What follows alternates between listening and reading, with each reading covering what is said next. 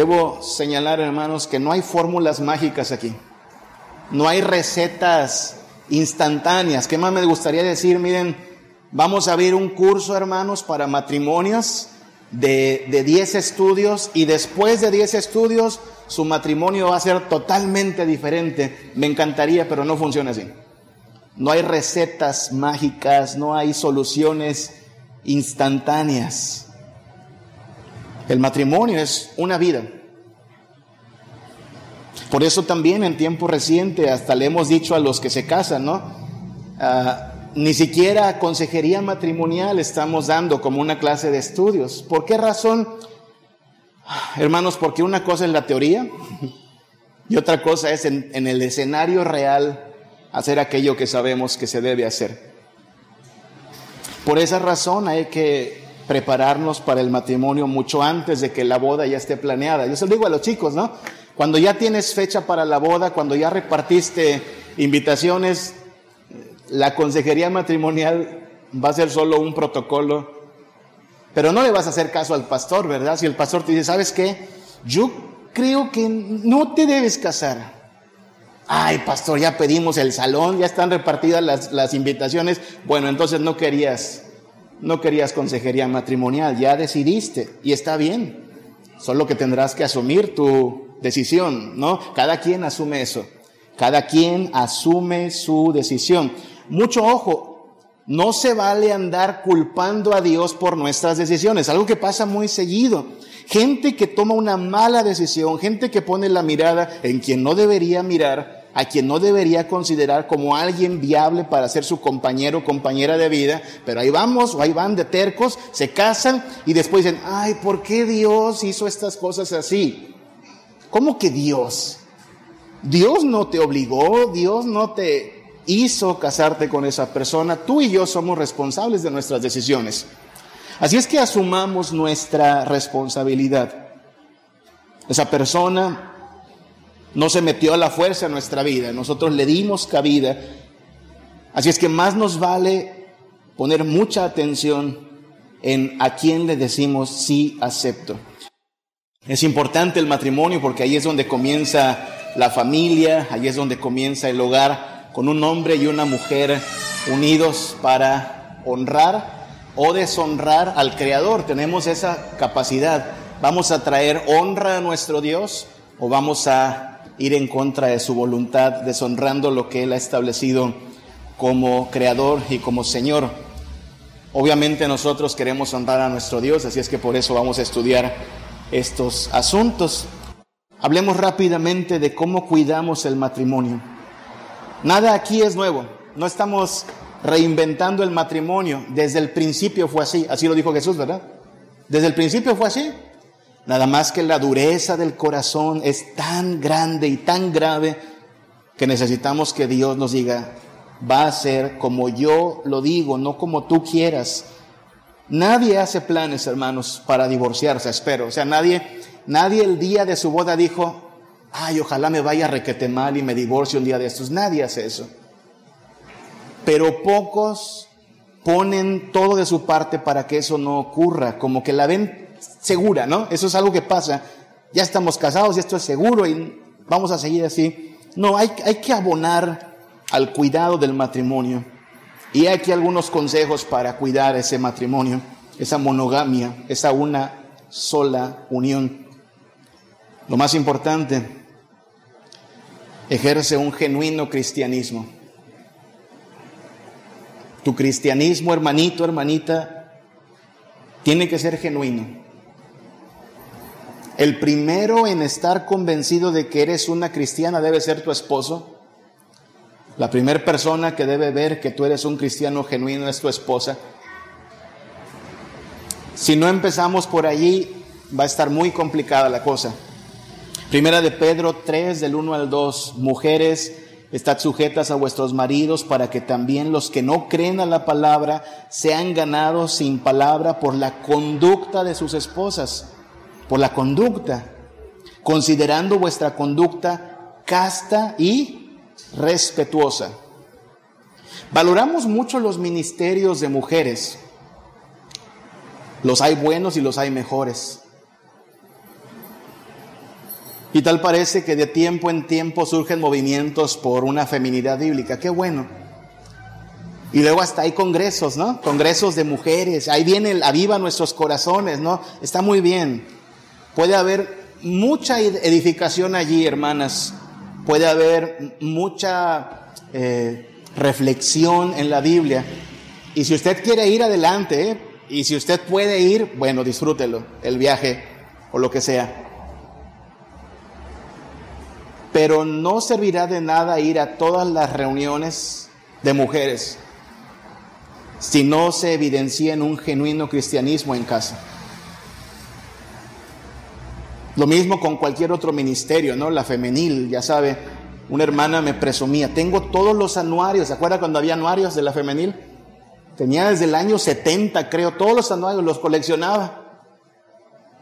Y le digo, hermana, y si le pregunto a su esposo cuánto de eso pone en práctica, ¿qué me diría su esposo? Nada más se rió. Sí, porque una cosa es tener la teoría. No solo es importante para las damas, a los hombres se nos indica también en el mismo sentido. Primera de Pedro 3:7, vosotros maridos igualmente vivid con ellas sabiamente, dando honor a la mujer como a vaso más frágil, como a de la gracia de la vida, para que vuestras oraciones no tengan estorbo. Porque sería una incongruencia, ¿no? tratar a mi esposa, tratar a la esposa como alguien sin importancia, agresivamente, muy mal, y decirle, pero ahora me esperas aquí porque voy a hacer mi tiempo de oración con Dios. Ah, qué espiritual me salió. Un marido que no cumple con ser genuinamente cristiano en casa, pero no falta las reuniones de varones, es una contradicción.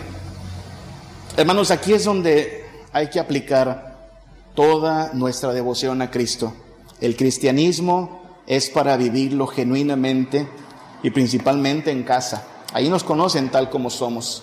Algo más que hay que hacer. Apreciar, alabar, agradecer. No deje de hacerlo. Quiere nutrir su matrimonio, no deje de apreciar, alabar y agradecer. Si yo le pregunto, ¿qué quejas tiene de su marido, hermana? Usted me puede dar muchas quejas. ¿Qué quejas tiene de su esposa, hermano? A lo mejor hay una lista larga. Pero si le pregunto, ¿qué cosas aprecia de su esposa? ¿Qué cosas agradece de su esposo? Eso nos lleva a tratar de mirar aquello que Dios nos da de esa persona. Dice Proverbios 31, 28 al 30 acerca de la mujer virtuosa. Dice, se levantan sus hijos y la llaman bienaventurada y su marido también la alaba.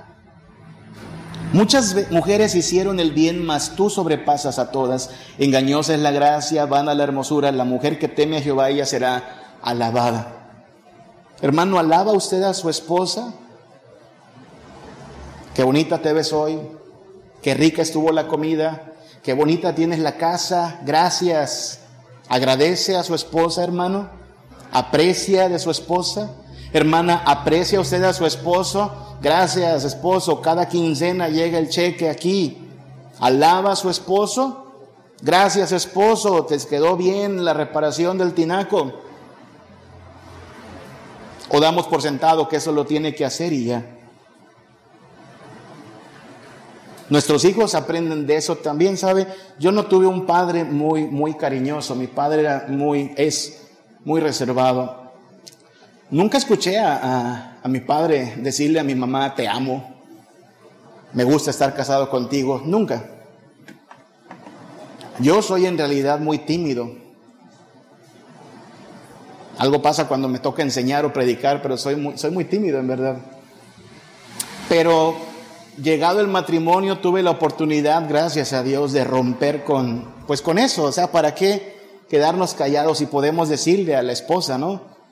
Te amo, me encanta estar casado contigo, gracias a Dios por tu vida. Tus hijos ven eso. Hoy, comenzamos con el Axelito haciendo un escándalo, ¿verdad? Ahí como lo ven, no es tan malo. También a veces abraza a la mamá y le dice, te amo, mamá. ¿De quién aprenden eso los hijos? Pues de papá y mamá. Si ven que papá aprecia, alaba y agradece a mamá, aprenden a tratar a las personas y ven que mamá alaba, aprecia y agradece a papá, en vez de decirse inútil, buena para nada. Entonces ellos aprenderán, hermanos, es cuestión de llevarlo a la práctica. Por favor, esforcémonos por matar el silencio. Casi siempre que llega una pareja a buscar consejería, descubre uno esto. Hay un montón de cosas que debieron haber platicado hace tiempo, pero se callaron. Por alguna razón se quedaron en silencio. Y uno nomás la hace a veces de referee, ¿no? A ver, ¿qué piensas tú? ¿Qué piensas tú? ¿Tú qué dices? ¿Tú qué dices? Y a veces lo que dicen es, ¿y por qué no hablamos de esto? Sí, porque a veces es más fácil quedarse en silencio no esfuércese. Hermana, su, esposo no lee la mente. Tiene que decirle lo que quiere. Dígaselo. No asuma que sabemos. Me choca una expresión de una tal Frida Kahlo. Frida Kahlo dice, si lo tengo que pedir, no lo quiero. ahora resulta que hasta tengo que leer la mente, ¿no? No, me tiene que decir mi esposa qué quiere. Porque si no, ¿cómo sabe uno? Aparte medio torpe, ¿cómo sabe uno lo que quiere la esposa? Dígalo. ¿Qué quiere? ¿Qué le gusta? ¿Cómo le gusta que la traten? ¿Qué desea? Dialogando, claro. La blanda respuesta, dice Proverbios 15 del 1 al 2, la blanda respuesta quita la ira, mas la palabra áspera hace subir el furor. La lengua de los labios adornará la sabiduría, mas la boca de los necios hablará sandeces. Así es que hable, dialogue y use, use idiomas diversos, use, emplee idiomas diversos. Dice primera de Juan 3:18, hijitos míos, no amemos de palabra ni de lengua, sino de hecho y de verdad. Cuando digo que use diversos idiomas, es no solo dígalo de palabra, sino muéstrelo de otras formas. ¿Qué le gusta a su esposa? ¿Qué le gusta a su esposo? Un autor llamado Gary Chapman decía que hay diversos lenguajes para el amor. Hasta ahí es correcta esa tesis. Si a su esposo le gusta la comida, hermana, pues ya sabe cómo hablarle. Si a su esposa, hermano, le gustan las flores, ¿qué, qué, qué hay que llevarle? Flores. Consiéntala. Es el lenguaje en que le gusta a ella, a él que le hablen. Úselo. Un apapacho, un abrazo, lo que a ella le guste. Obviamente hay que preguntar, oye mi amor, ¿qué te gusta? Para eso dije, sí acepto, para, para hacer tu vida pues más agradable. Emplee diversos idiomas. Ojo, no como manipulación, no diciendo, ah, te di lo que querías y por qué no me das lo que yo quiero. No es para manipular, es para amar generosamente.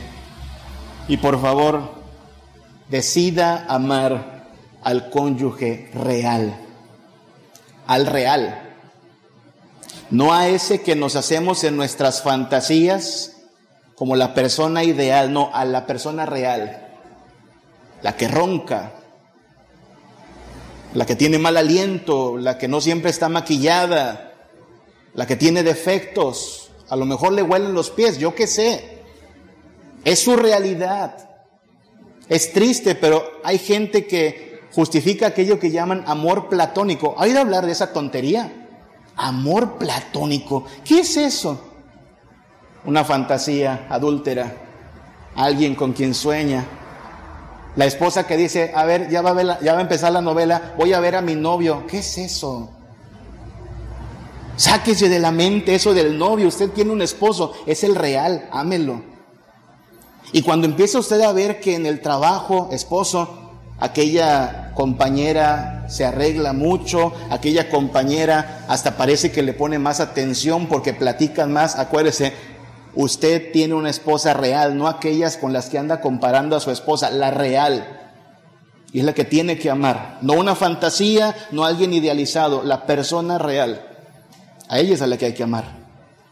Colosenses 3, 12 a 14, vestíos como escogidos de Dios, santos y amados de entrañable misericordia, de benignidad, de humildad, de mansedumbre, de paciencia, soportándoos.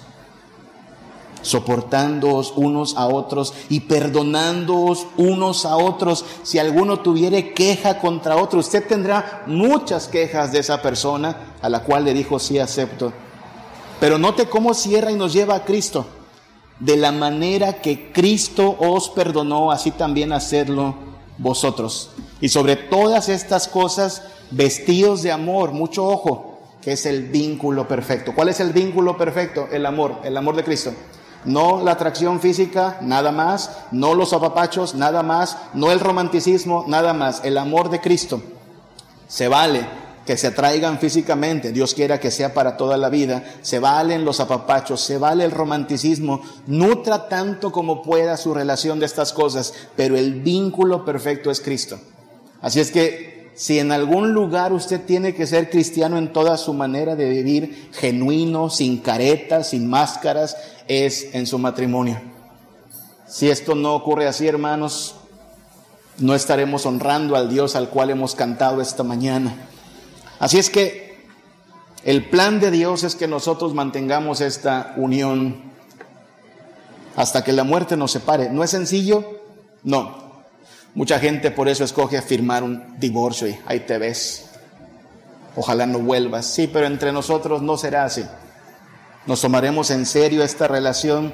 Y si alguien piensa que es difícil, solo mire a Cristo y mire a Cristo siendo perseverante hasta el final con su esposa, que no es nada perfecta, llamada iglesia, está buscando su santificación. Eso pasa también en el matrimonio. Ayudémonos unos a otros en la santificación y oremos, oremos por la familia, oremos por las parejas, clamemos a Dios por nuestros hogares. Padre, te damos muchas, muchas gracias por bendecirnos, por amarnos, por llamarnos a una vida nueva, Padre. Pero esta vida nueva no se vive en este espacio domingo a domingo, Padre. Esta vida nueva es un constante llamado a imitar a Cristo, tu Hijo, ser pacientes, ser bondadosos, dar de gracia lo que de gracia hemos recibido, Padre. Y le toca a las esposas aquí ahora ir a casa y comportarse como genuinas cristianas. Y nos toca a los esposos volver al hogar y ejercer un genuino cristianismo, Padre. No permitas que tomemos a la ligera algo tan importante como esto que tú inventaste para bien nuestro, para bien del hogar. Si alguien está teniendo en menos algo tan sagrado como el matrimonio, Padre, anímanos a tomarlo en serio, a ocuparnos, a hacer todo lo que sea necesario para cumplir con nuestra vocación de casados, Padre. Mis hermanitos que apenas comienzan su vida matrimonial, dales perseverancia, madurez, fortaleza, valor Aquellos que llevan ya más años, Padre, que no nos durmamos, que no pensemos que los años ya son garantía de éxito, sino que cada día abonemos con gracia, con misericordia, con servicio el pacto que hicimos, Padre. Aquellos que hoy están libres, solteros, concédele, Señor, el ver su soltería no como un permiso para la licencia y el pecado, sino como una etapa en la cual son santos y deben ser santos en tu servicio, Padre. Y si hay planes de casarse, Señor, que lo hagan con alguien que tú apruebas, Padre. Todos por igual te necesitamos, cada hogar aquí presente necesita que tú seas nuestro fundamento, Padre. Entonces llévanos a casa con tu bendición, con tu ayuda, con tu gracia y concédenos permanecer fieles hasta el final. Te lo pedimos en el nombre de Cristo Jesús. Amén. Toma por favor mis manos, Señor, contigo quiero ir. Tu sangre allí pagaste por mí, te quiero anhelo es poder lo malo vencer y en